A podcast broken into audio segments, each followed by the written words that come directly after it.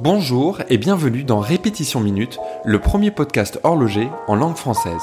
Je suis Marc Montagne, passionné d'horlogerie et également fondateur de Toolwatch, l'application qui permet de mesurer la précision de ses montres.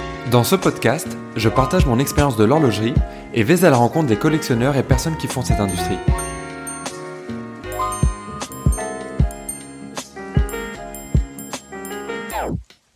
On l'apprend malheureusement à ses dépens, mais une montre mécanique est un objet fragile dont il faut prendre soin.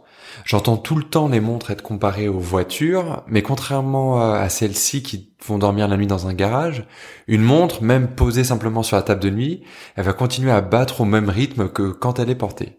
Donc une montre, ça se protège. Et dans cet épisode, je vais donc vous partager quelques conseils pour prendre soin de, de vos montres. Et je ne parle pas d'éviter les, micro-rayures, ça malheureusement c'est impossible. Et comme on dit, ce qui fait le plus mal, ça va être la première rayure, mais après on s'y fait très vite et ça fait même partie de, la montre. Donc l'idée ici, c'est vraiment de prolonger la durée de vie de sa montre et de prendre tout simplement les, bons réflexes. Alors, je vais commencer par euh, l'importance de, de, porter euh, sa montre régulièrement. C'est-à-dire qu'on L'idée là, ça va être d'éviter que les huiles ne se figent si on les laisse trop longtemps immobiles comme ça, posées dans, leur boîte. Alors aujourd'hui, évidemment, les, les, huiles sont, euh, sont de meilleure qualité. Il y a bah, toute une recherche et développement qui est fait sur, les huiles. Et les huiles sont de plus en plus euh, techniques et, performantes.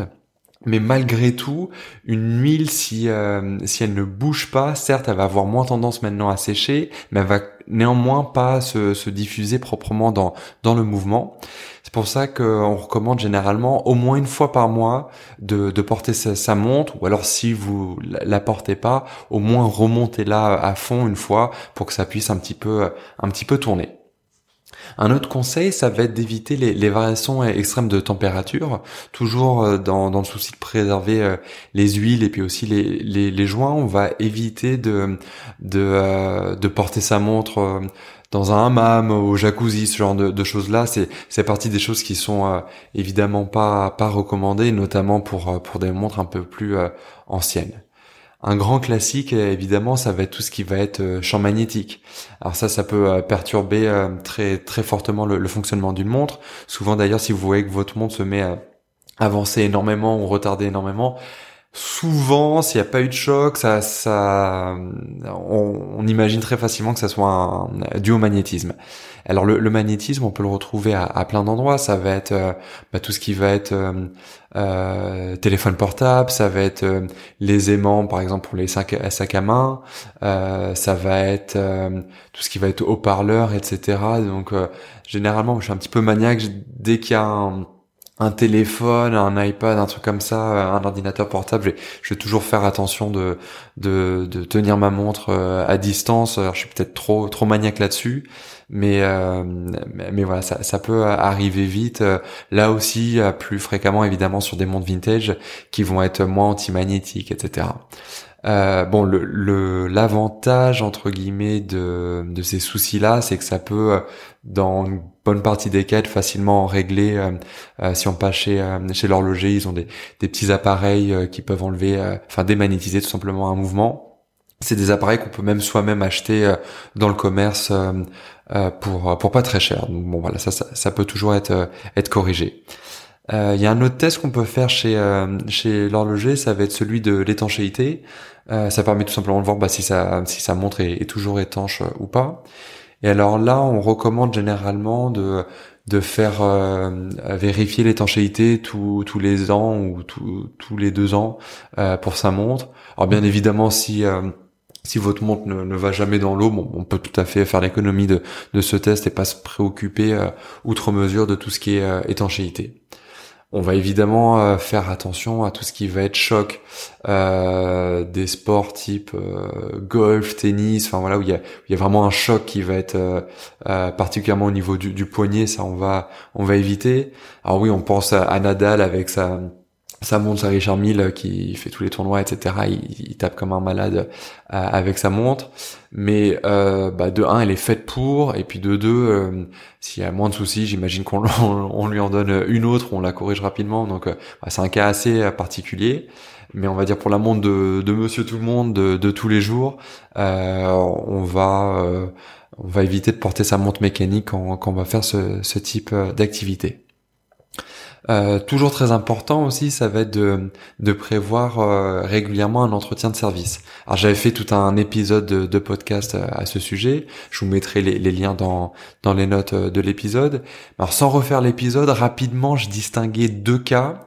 C'est-à-dire le, le cas avec les montres modernes, où là je recommandais de bah, d'être assez cool vis-à-vis de ça, de, de suivre euh, sans trop se prendre la tête les, les recommandations de la manufacture. Euh, je considérais que voilà, tant que la, la montre fonctionne bien, il n'y a pas trop trop de raisons de, de se préoccuper outre mesure euh, de, de, de, faire un entretien de service.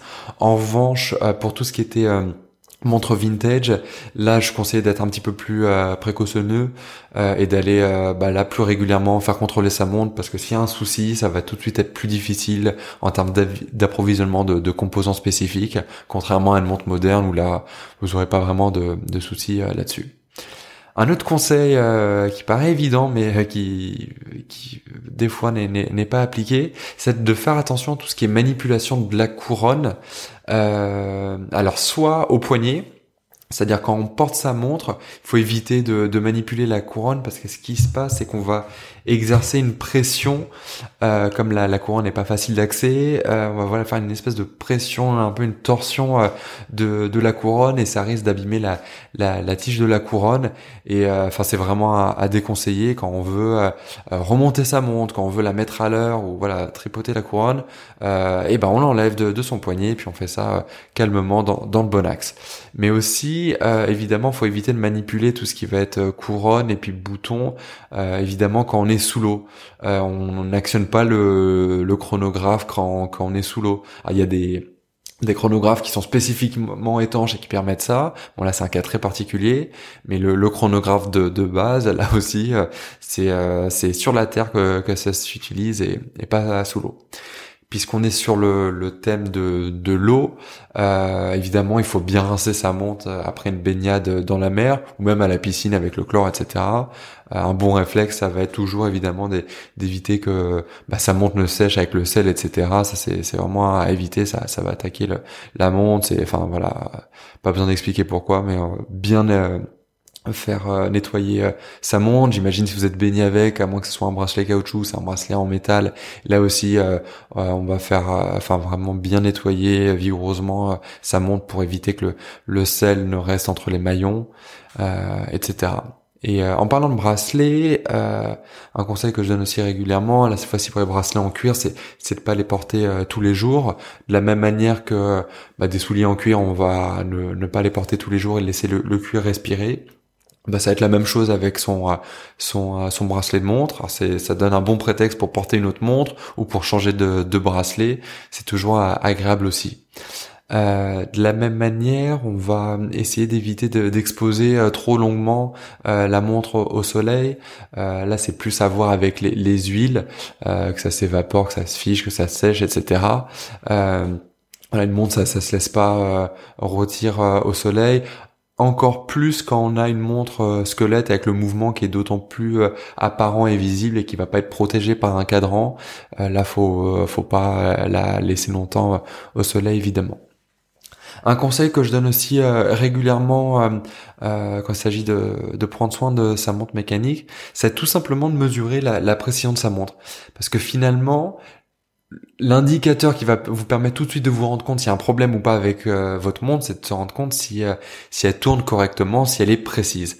Et, euh, voilà, si vous prenez l'habitude de régulièrement, je sais pas, tous les mois, tous les deux mois, de, de, voir la, précision de, de, votre montre, vous pouvez évidemment utiliser l'application Toolwatch pour ça.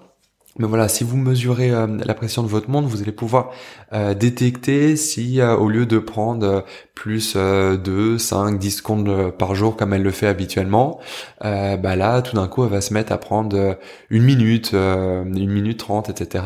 Là s'il y a, un, s'il y a une variation, ça qu'il faut regarder, c'est c'est pas tant la la, la valeur brute en elle-même, tant qu'elle est régulière, euh, ça va, un simple réglage permettra de, de l'ajuster par rapport à, à, vos spécifications. Mais c'est vraiment s'il y a des variations comme ça qui sont assez euh, assez forte, là il faut commencer à, s'inquiéter, et enfin s'inquiéter, tout simplement la porter à, à, son horloger. Et le plus tôt vous serez en mesure de distinguer une irrégularité, euh, le plus tôt vous allez pouvoir euh, la corriger, ça va éviter que, que le problème euh, euh perdure et, et s'amplifie. Euh, je dis n'importe quoi, s'il y a euh, le mouvement qui va manquer d'huile, mettons, et ça va avoir un impact sur sur la précision. Bah, si vous le laissez longtemps, euh, les mouvements, enfin les, les, composants vont davantage frotter entre eux, s'user, devoir être remplacés, ça va coûter plus cher, etc., etc. Donc c'est toujours un bon réflexe de euh, de, de mesurer régulièrement la pression de sa montre. Un autre bon réflexe, ça va être de d'attacher sa montre au-dessus d'un lit ou de voilà de, de quelque chose de enfin pas au-dessus d'un d'un carrelage euh, j'ai une très mauvaise expérience dessus je je je, je me ferais euh, incendier si euh, je vous racontais avec quelle montre euh, enfin quelle montre j'ai fait tomber comme ça en la mettant négligemment là au-dessus du, parquet. Et depuis je prends toujours le, le réflexe de, de faire ça au-dessus de mon lit même avec une montre avec un bracelet papillon là qui s'enfile assez enfin de façon plus plus, safe, euh, je prends toujours le réflexe, et notamment avec un bracelet ardillon, de, de toujours euh, manipuler, euh, que ce soit pour l'enlever, pour la mettre, euh, ma montre au-dessus au du lit, comme ça, il n'y a pas de risque. c'est juste trop bête de, de, la faire tomber sur une surface dure, et puis là, c'est souvent ça, ça, ça pardonne pas, malheureusement. Un autre bon réflexe aussi, ça va être euh, quand on règle euh, la date, de le, faire doucement. C'est souvent un petit peu plus délicat que le réglage de, l'heure sur une montre.